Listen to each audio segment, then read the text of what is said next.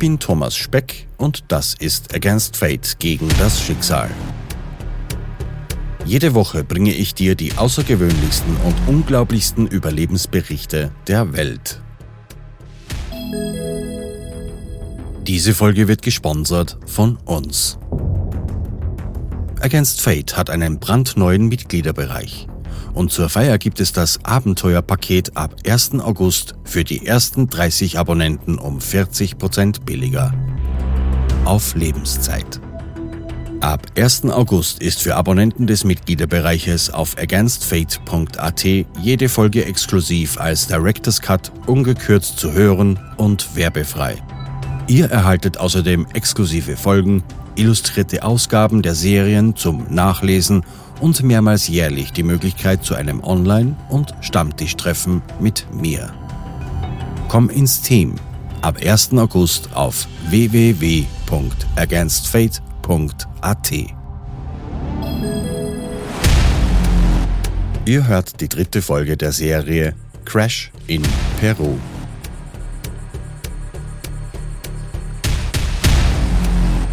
Weiter, immer weiter.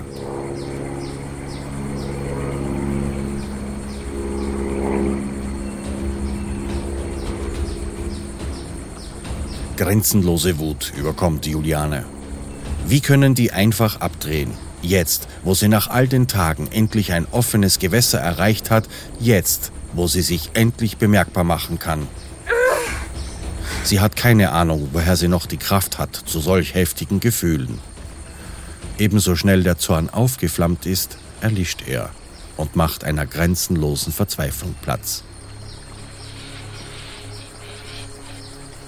Da steht sie, am Ufer eines großen Flusses und fühlt sich verlassen und allein.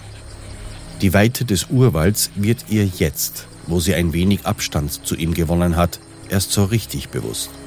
Tausende Quadratkilometer rundherum nur dichter, feuchter und lauter Urwald. Sie hat Angst, dass auf 100 Kilometer um sie niemand lebt und es ein großer Zufall oder Glück wäre, überhaupt auf jemanden zu treffen. Sie weiß, dass ihre Chancen jetzt gegen Null gehen.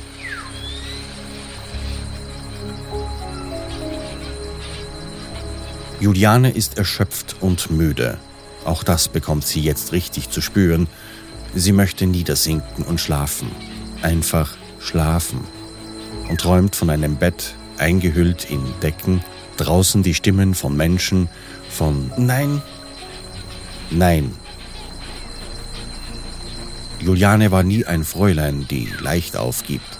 Wieder macht sich das Erbe ihres Vaters bemerkbar und sie fasst ein paar klare Gedanken. Das ist ein richtiger Fluss. Und wo ein Fluss ist, leben immer Menschen. Früher oder später wird sie auf Menschen treffen, so macht sie sich Mut. Es gibt keinen Grund, gerade jetzt zu verzweifeln und aufzugeben. Kein Grund, sie wird Rettung finden. Sie reißt sich zusammen und überlegt, wie sie am besten weiterkommen kann. Das Flussufer ist viel zu dicht bewachsen, als dass sie den Fluss entlang wandern könnte. Sie befürchtet, dass sie ohne Brille allzu schnell auf eine Schlange oder Spinne treten könnte Gerade entlang der Ufer befinden sich ja meist deutlich mehr Tiere als weiter im Wald und nicht nur Schlangen oder Spinnen. Kaimane an den Ufern, Raubtiere, die zum Trinken ans Wasser kommen. Sie beginnt im seichteren Uferwasser im Fluss abwärts zu warten. Und vorher fand sie einen Stock, den sie auch verwendet, um nicht im Schlick auszurutschen, aber hauptsächlich dafür nutzt, den Grund vor ihr abzutasten. Es gibt gefährliche Stachelrochen, die sich gerne in den Schlamm dieser Uferränder wühlen. Tritt man auf sie, schlagen sie einem gerne den Giftstachel, der am Schwanz herauswächst, in den Fuß. Diese Schläge sind so kräftig, dass der Stachel sogar Gummistiefel durchschlägt. Das Bein schwillt an und man bekommt hohes Fieber. Das Gift ist zwar nicht tödlich, aber häufig gelangen durch das Wasser Schmutz und Bakterien in die Wunde die zusätzliche Entzündungen und Blutvergiftungen verursachen. In Julianes Situation kann eine solche Verletzung fatal enden. Das weiß sie. Sie hat es in Panguana von ihren Eltern und den Nachbarn der Forschungsstation gelernt. Da sie die Gefahren des Wassers kennt, ist sie entsprechend vorsichtig und passt auf. Doch das Vorankommen ist langsam und beschwerlich. Viele Baumstämme und Geäst liegen im Wasser und der Grund ist mit glitschigen Steinen übersät oder Schlamm, in den sie tief einsinkt. Was soll sie tun? Sich durch das Dickicht zu schlagen ist Unsinn, weiter drinnen im Wald zu gehen ebenso, da wäre sie nur wieder unter den Bäumen verschwunden und müsste eben auch viele kleine Umwege laufen. So beschließt sie, in der Mitte des Flusses zu schwimmen. Da ist sie auch vor den Stachelrochen sicher. Dafür gibt es Piranhas. Sie hat gelernt, dass diese Fische nur in stehenden Wassern gefährlich sind. Aber wirklich wohl ist ihr nicht damit. Sicherlich ist auch mit Kaimanen zu rechnen, aber diese greifen in der Regel den Menschen nicht an, es sei denn, es fühlt sich provoziert. Der Kaiman gehört in die Familie der Alligatoren und ist mit Sicherheit einer der größten und gefräßigsten Räuber Südamerikas. Das Tier erkennt den Menschen als Feind, weshalb es Menschen aus dem Wege geht. Es gibt Gattungen, die bis zu fünf Meter lang werden. Juliane überlässt sich der Strömung des Flusses. Noch immer hat sie keine Angst und die Zuversicht, es irgendwie schaffen zu können, ist zurückgekehrt. Es ist gut, dass sie nicht weiß, bestenfalls ahnt, dass die Suche nach Überlebenden bald eingestellt werden wird. Außerdem, und besser noch ist, dass sie sich nicht vorstellen kann, dass niemand bis jetzt gefunden wurde. Ja, dass die Suchenden nicht einmal die geringste Spur des Flugzeugwracks gefunden haben. Aber am wichtigsten von allem ist, dass sie nicht weiß, dass außer ihr tatsächlich einige Menschen überlebt haben, aber nicht in der Lage waren, den Ort ihres Aufpralls verlassen zu können. Julianes Mutter Maria gehörte zu diesen Menschen. Sie musste, den Spuren nach, noch tagelang gelebt haben, bevor sie endlich starb. An ihre Mutter denkt sie in jedem ihrer Nächte, in denen sie kaum mehr schläft. Seit die Gehirnerschütterung nachgelassen hat, fällt sie nicht mehr in diesen schlafähnlichen Zustand, der mehr einer Betäubung gleicht. Ihre Nächte sind lang, stockfinster und sie findet keine Ruhe.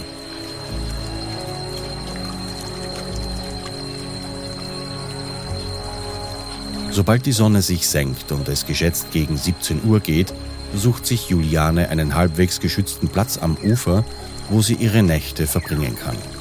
Sie versucht immer eine Stelle zu finden, an der sie Schutz im Rücken hat, entweder durch eine leichte Böschung oder einen Baum. Dennoch, an Schlaf ist nicht zu denken.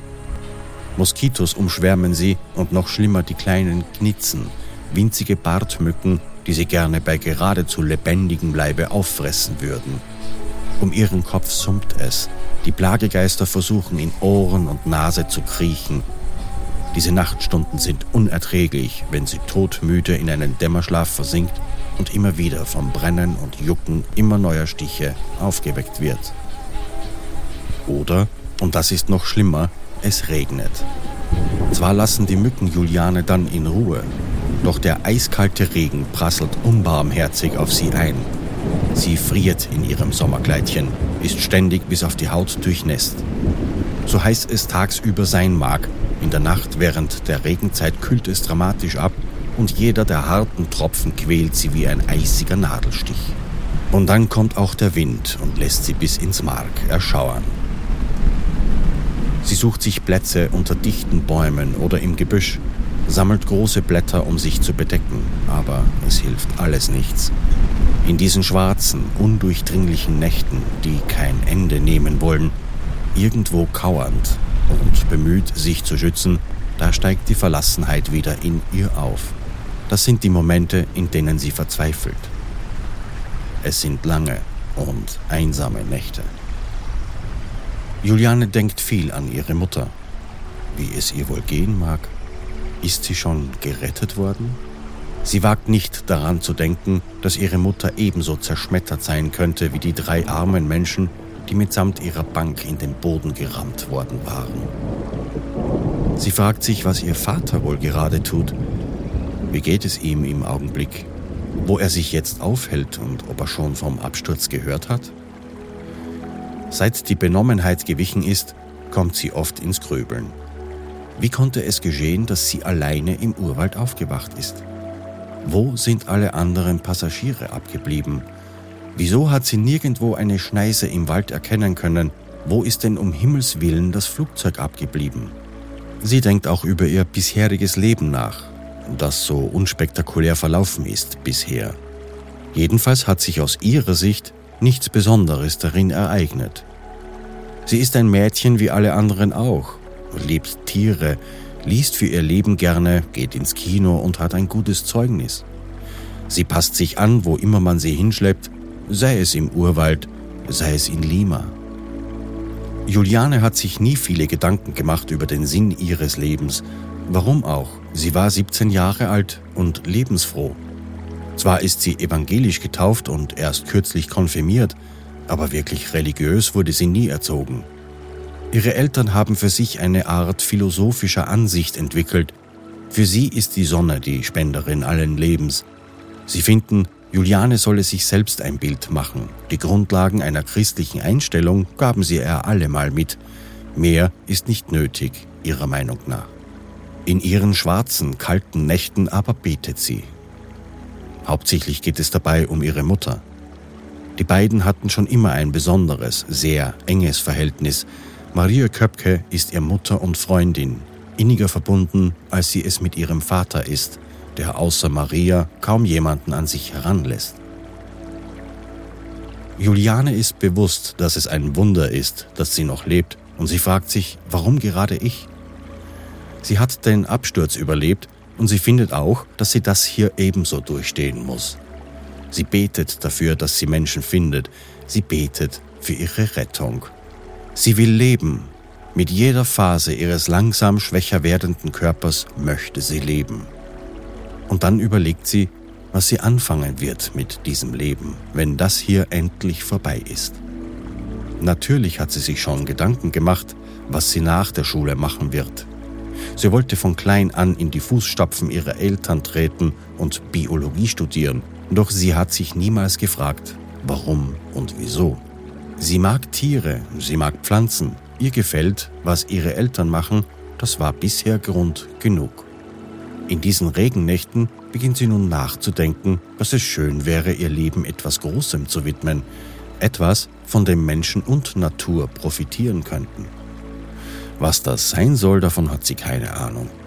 Sie fühlt nur, dass ihr Weiterleben einen Sinn machen soll. Es muss doch einen Sinn haben, dass sie aus dem Flugzeug geworfen wurde und nur ein paar lächerliche Schrammen davon trug. Die paar Schrammen allerdings machten ihr in den folgenden Tagen doch Sorgen.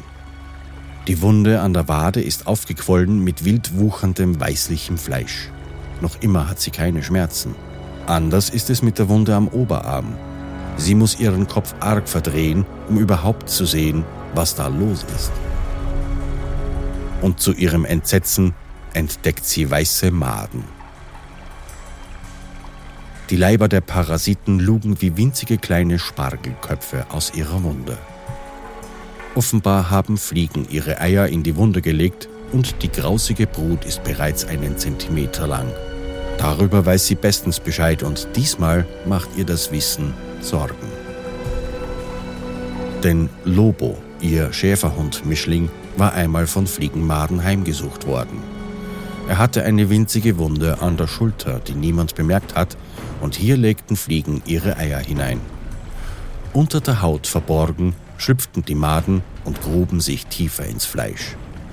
Dabei sind sie sehr geschickt und vermeiden Blutgefäße, sodass die Wunde nicht blutet.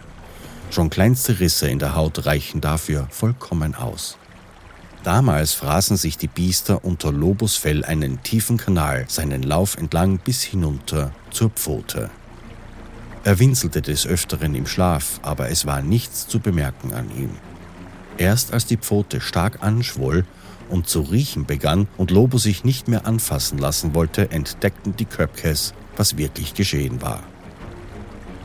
Normalerweise bekommt man die Maden mit Alkohol aus dem Körper, aber der Schmerz würde Lobo verrückt machen, meinte Herr Köpke. Darum schütteten sie damals Petroleum in die kleine Wunde, bis die Maden eine nach der anderen herausgekrochen kamen. Petroleum verursacht nicht die brennenden Schmerzen, wie es Alkohol tut. Danach ist Lobos Wunde Gott sei Dank problemlos verheilt. Sie weiß, was sie zu tun hat. Die Maden müssen raus. Doch sie hat kein Petroleum oder gar Alkohol, nur einen silbernen, spiralförmigen Ring, den sie aufbiegt, um damit zu versuchen, die Maden herauszufischen.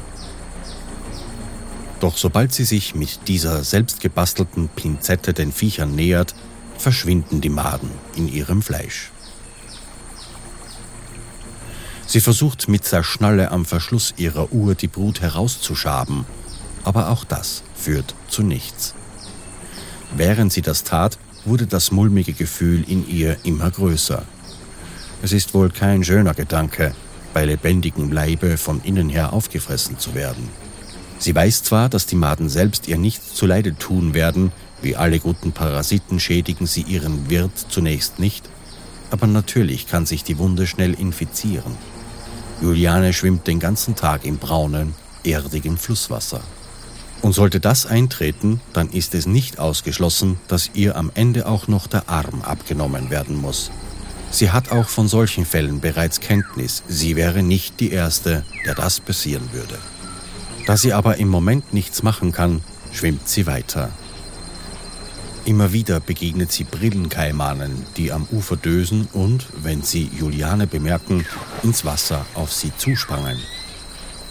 Würde sie sich nicht so gut im Urwald auskennen, würde sie wohl panisch in den Dschungel flüchten und darin endgültig sterben.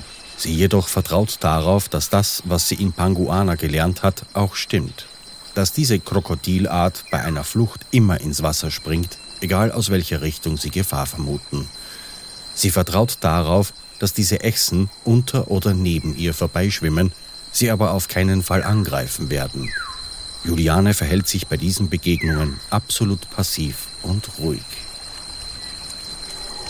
Ihr ist schon lange aufgefallen, dass die wilden Tiere am Flussufer sehr zutraulich waren. Sie sieht Marder und Hirsche, die sich nicht im geringsten vor ihr erschrecken. Sie hört die Brüllaffen ganz nahe und auch das gibt ihr zu denken, denn normalerweise sind diese Tiere wirklich scheu. Es ist ihr klar, was das bedeutet, aber diesen Gedanken versucht sie von sich fernzuhalten, dass dieser Fluss und der umliegende Wald nämlich noch nie mit Menschen in Berührung kamen und dass es noch viele Kilometer so bleiben kann, bis sich das ändert und sie endlich auf Menschen treffen wird. Ich persönlich bin während der Lektüre von Julianes Buch immer wieder bewundernd interessiert, wie diese junge Dame damals imstande war, Angst, Verzweiflung, die Einsamkeit und eigentlich entmutigende Tatsachen wie die, dass sie noch möglicherweise hunderte Kilometer lang im Wasser treiben muss, um gerettet zu werden, von sich und ihren Gedanken fernhalten kann. Ich weiß von mir selbst, wie schwer das sein kann, angesichts all dessen einfach weiterzumachen und sich nicht selbst der Kraft zu berauben, die dafür benötigt wird. Inzwischen wird Juliane körperlich immer schwächer. Hunger fühlt sie zwar keinen, aber sie bemerkt, dass alles immer mühsamer wird. Das Flusswasser, das sie immer wieder trinkt, füllt ihren Magen, aber sie weiß, dass sie etwas essen sollte. Wie viele Tage ist sie jetzt unterwegs? Sieben? Acht?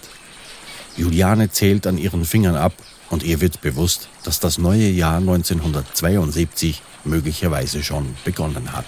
Dabei fällt ihr der Vater wieder ein und die Gedanken kreisen einmal mehr um ihre Mutter. Maria Köpke wollte unbedingt den Jahreswechsel mit ihrem Vater feiern. Das war ja erst der Grund gewesen, warum sie nicht länger auf einen Flug warten wollte.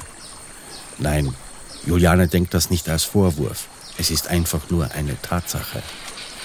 Ebenso könnte sie sich selbst vorwerfen, dass sie ja den Abschlussball nicht versäumen wollte. Auch das sind Gedanken, die sie in ferne Ecken ihres Kopfes verbannt. Sie fragt sich, wo ihr Vater wohl sein mag. Herr Köpke befand sich bei einem Bekannten, der auf seiner Farm einen kleinen Flugplatz hatte und damit eine Funkausrüstung. Dort verfolgte er die Suchaktionen, die bisher ergebnislos verliefen. Nach und nach wurden die Suchflugzeuge zurückgerufen und die Meldungen wurden weniger. Man ging noch einigen Hinweisen nach. Menschen, die einen lauten Knall gehört haben wollen oder ein Rumpeln vernahmen in jener Nacht. Aber diese Hinweise waren alle ein Lauf ins Leere gewesen und erwiesen sich als eine Mure, die im Sierergebirge während des Unwetters eine Schneise in den Urwald brach. Folgen und Geräusche des Unwetters damals, mehr war es nie. Ein Pilot, der auf besagtem Flugplatz landete, sprach ihm Mut zu und meinte, dass vieles dafür spräche, dass die Lanza-Maschine irgendwo notgelandet sei, was Herrn Köpke natürlich große Hoffnung gab. Aber das wird Juliane erst Jahre später aus aufbewahrten Briefen ihres Vaters an Verwandte erfahren. Während ihrer Odyssee weiß sie davon natürlich nichts. Das Einzige, was sie im Sinn hat, ist, ich muss Menschen finden. Tagsüber schwimmt sie und lässt sich treiben, und Nacht hat sie nun auch Begegnungen mit größeren Tieren. Einmal, während sie mitten in einem Gebüsch zu schlafen versucht, hört sie direkt neben sich ein Fauchen und Scharren. Ein Jaguar? Ein Ocelot? Sie glaubt, dass es wohl keines der beiden ist, eher ein Paka, ein etwa hundgroßes Nagetier. Sie räuspert sich laut und das Tier bekommt einen furchtbaren Schreck und springt laut grunzend davon. Jaguare und Ocelot sind dem Menschen nur selten gefährlich. Meistens gehen diese Großkatzen dem Menschen aus dem Weg. Das heißt nicht, dass sie einen geschwächten und verletzten Menschen nicht angreifen würden. Besser ist wohl, Juliane begegnet keinem der beiden. Obwohl sie den Jaguar oft hören kann im Dschungel, hat sie keine große Angst davor. Am nächsten Morgen fühlt sie zum ersten Mal stechenden Schmerz am oberen Rücken. Als sie mit ihrer Hand dorthin fasst, sind ihre Finger blutig. Die Sonne hat, während sie im Wasser schwamm, ihre Haut verbrannt. Es löst sich bereits in Fetzen ab. Die Berührungen brennen höllisch. Später wird sie erfahren, dass sie Verbrennungen zweiten Grades hat, aber sie kann jetzt daran nichts ändern. Will sie weiterkommen, muss sie sich im Wasser schwimmend weiter treiben lassen. Immer wieder narren sie ihre schlechten Augen und Juliane vermeint Dächer von Häusern zu sehen und das Gackern von Hühnern zu hören. Sie ist sich jedes Mal sicher und gleichzeitig weiß sie, dass es nur eine bestimmte Vogelart ist, deren Ruf so ähnlich klingt. Auf ihre eigene Dummheit schimpfend versucht sie sich immer wieder von neuem zu konzentrieren, aber die Sinnestäuschungen narren sie doch jedes Mal, denn die Hoffnung endlich Endlich Menschen gefunden zu haben, ist einfach stärker. Und schließlich fällt sie in eine Apathie, die sie an sich selbst noch nie so erlebt hat. Müde, so unendlich müde. In den Nächten fantasiert sie von Essen, aufwendigen Gerichten und auch von einfachen Speisen. Nur Essen. Morgen für morgen fällt es ihr schwerer, sich aus ihrem unbequemen Lager zu erheben und ins kalte Wasser zu steigen. Welchen Sinn hat es denn noch, weiterzumachen? Juliane kostet es mittlerweile alle geistige Kraft, sich anzuspornen. Du musst weiter, ja, weiter. Hier gehst du zugrunde, hier wirst du sterben, geh weiter. Die Müdigkeit stemmt sich mittlerweile mit aller Macht entgegen und die Versuchung, hier einfach liegen zu bleiben, wird von Tag zu Tag stärker. An diesem Tage sinkt sie noch am helllichten Tag unter der grellen Sonne auf eine Sandbank mitten im Fluss. Die erscheint ihr ideal, eine Pause zu machen. Sie döst ein und beachtet die sie ständig peinigen Mücken nicht einmal mehr. Schlafen, einfach schlafen.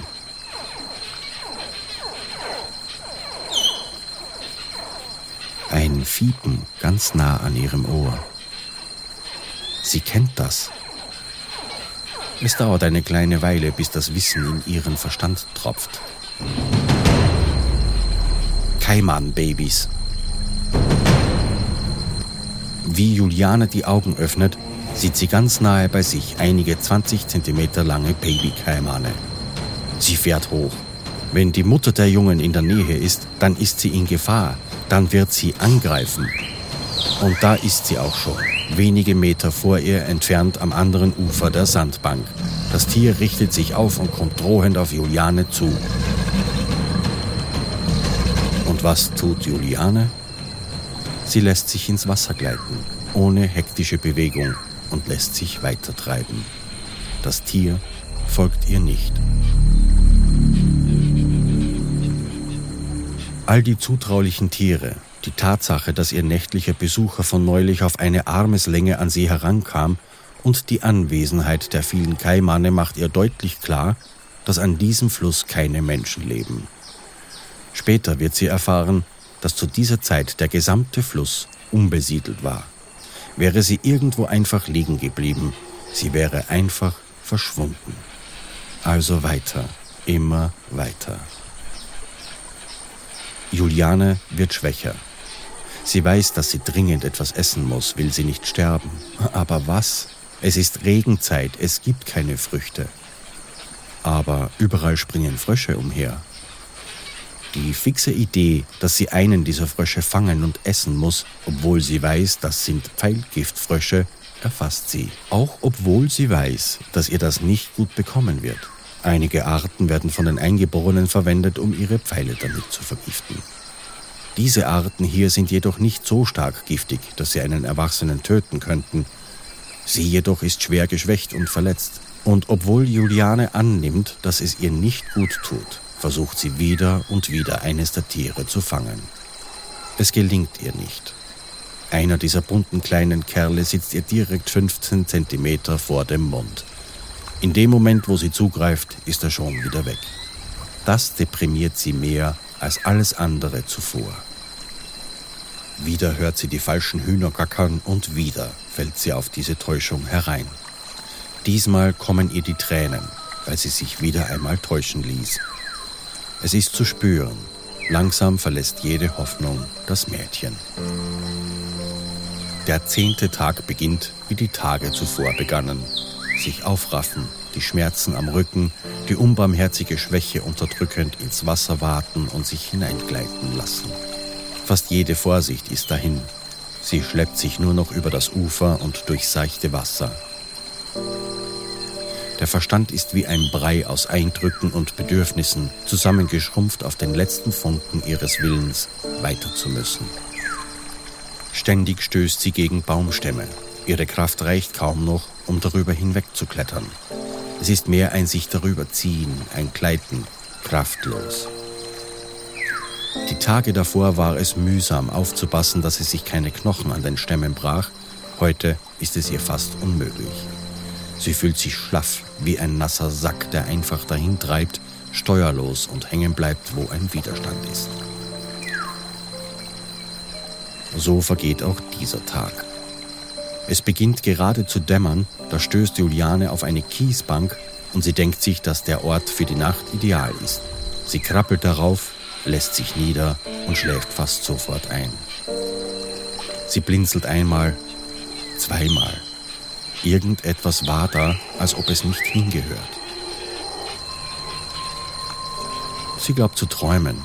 Sie reißt die Augen auf und tatsächlich, da drüben sieht sie ein Boot. Das ist nicht möglich, sagt sie sich, reibt ihre Augen, sieht dreimal weg und wieder hin. Das Boot bleibt immer da, an derselben Stelle. Ein Boot. Sie schwimmt hinüber und fasst es an. Da erst kann sie es glauben. Es ist ein Boot, keine Täuschung, neu und völlig funktionstüchtig. Jetzt erst bemerkt sie auch einen Trampelpfad daneben und sogar ausgetretene Stufen die Böschung hinauf. Wie konnte sie das übersehen? Dort hinauf muss sie. Dort oben sind sicherlich Menschen. So schwach sie ist, braucht sie Stunden die wenige Meter hohe Böschung hinauf. Krabbelnd und von Schwäche geplagt ist sie endlich oben und findet ein Tambo, einen einfachen Unterstand, Pfähle mit einem Palmwedeldach und als Boden dicke Rinde einer Palme.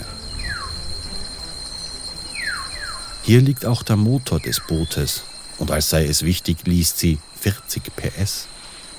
Unter dem Dach steht auch ein Fass mit Benzin. Menschen sind weit und breit keine zu sehen. Aber es führt gleich ein Pfad in den Dschungel hinein und sie ist sich sicher, dass darauf gleich Menschen aus dem Wald treten werden. Sie wartet. Und als Juliane das Benzin betrachtet, fallen ihr die Maden wieder ein, die ihr manchmal entsetzlich wehtun und schon wieder ein ordentliches Stück größer sind. Sie wird etwas Benzin in ihre Wunden träufeln, dann kommen sie heraus, wie bei ihrem Lobo damals. Es dauert unendlich lange, bis sie den Verschluss des Fasses aufgedreht hat. Mit einem Stückchen Schlauch, das neben dem Motor liegt, saugt sie Benzin heraus und lässt es auf ihre Wunde tropfen. Der Schmerz ist überwältigend. Die Maden im Inneren ihres Armes versuchen zunächst nach unten zu flüchten und beißen sich tiefer in ihr Fleisch. Minuten vergehen, bis sie endlich an die Oberfläche kommen. Mehr als 30 Stück pult sie mit ihrem aufgebogenen Ring aus der Wunde. Später erfährt Juliane, dass das bei weitem nicht alle waren. Auch an der Wade sind bereits Maden drin, aber im Moment ist sie doch ein wenig stolz auf sich. Noch immer ist niemand gekommen. Es wird nun dunkel. Sie beschließt, hier zu übernachten. Zunächst versucht sie es unter dem Dach, aber die Rinde unter ihr ist viel zu hart. Lieber zurück zum Ufer in den weicheren Sand. Eine Plane, die ebenfalls hier liegt, schleppt sie dabei hinter sich her. Darin wickelt sie sich ein und ist so endlich seit Tagen vor den Mücken geschützt. Sie schläft tief und fest ein. Am nächsten Morgen ist noch immer niemand erschienen. Auch hier ist wohl kein Mensch. Juliane überlegt, was sie tun soll. Vielleicht kommt hier auch die nächsten Wochen niemand her. Sie weiß, dass Holzfäller und Fallensteller der Eingeborenen oft solche Unterstände über ein weites Gebiet verteilt haben und nur sporadisch nutzen. Vielleicht sollte sie wirklich weitergehen Kurz nur überlegt sie, sich das Boot zu nehmen, aber das kam nicht in Frage für das Mädchen. Sollte da doch jemand im Wald sein, würde er das Boot bei seiner Rückkehr brauchen. Ihr eigenes Leben zu retten und dabei das eines anderen zu riskieren, kam ihr nicht richtig vor. Das kann sie unmöglich tun. Sie weiß zudem nicht, ob sie in ihrem Zustand überhaupt in der Lage ist, das Boot durch den Fluss zu manövrieren. In Panguana hat sie gelernt, wie man mit diesen langen Holzbooten umgeht.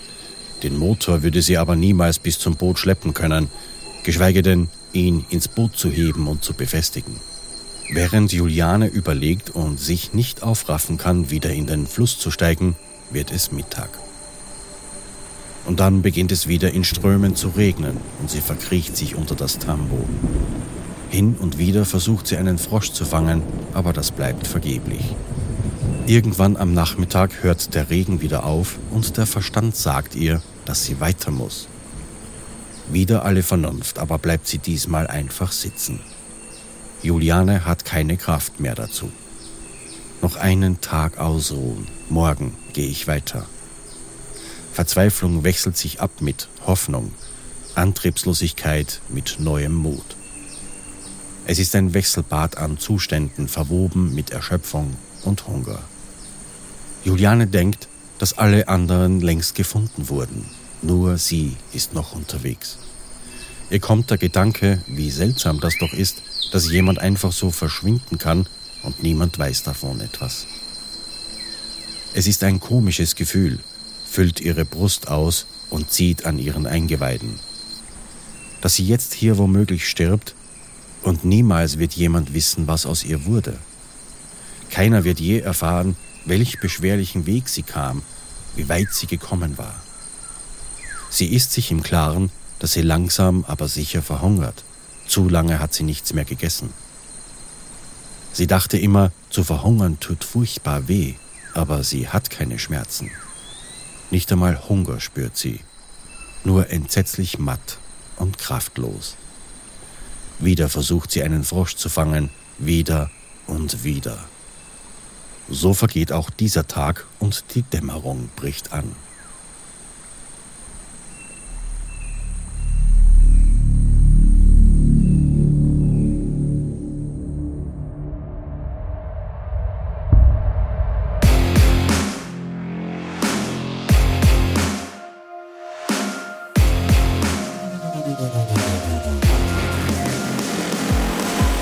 Against Fate Abonnieren auf Spotify, Apple Podcast, Google Podcasts, Amazon Music oder wo immer du gerade hörst. Abonnenten des Mitgliederbereiches auf againstfate.at hören jede Folge eine Woche im Voraus und werbefrei. Ihr erhaltet zudem Zugriff auf unveröffentlichtes Material, illustrierte Ausgaben der Folgen im Download zum Nachlesen und mehrmals jährlich die Möglichkeit zu einem Online-Treffen mit mir.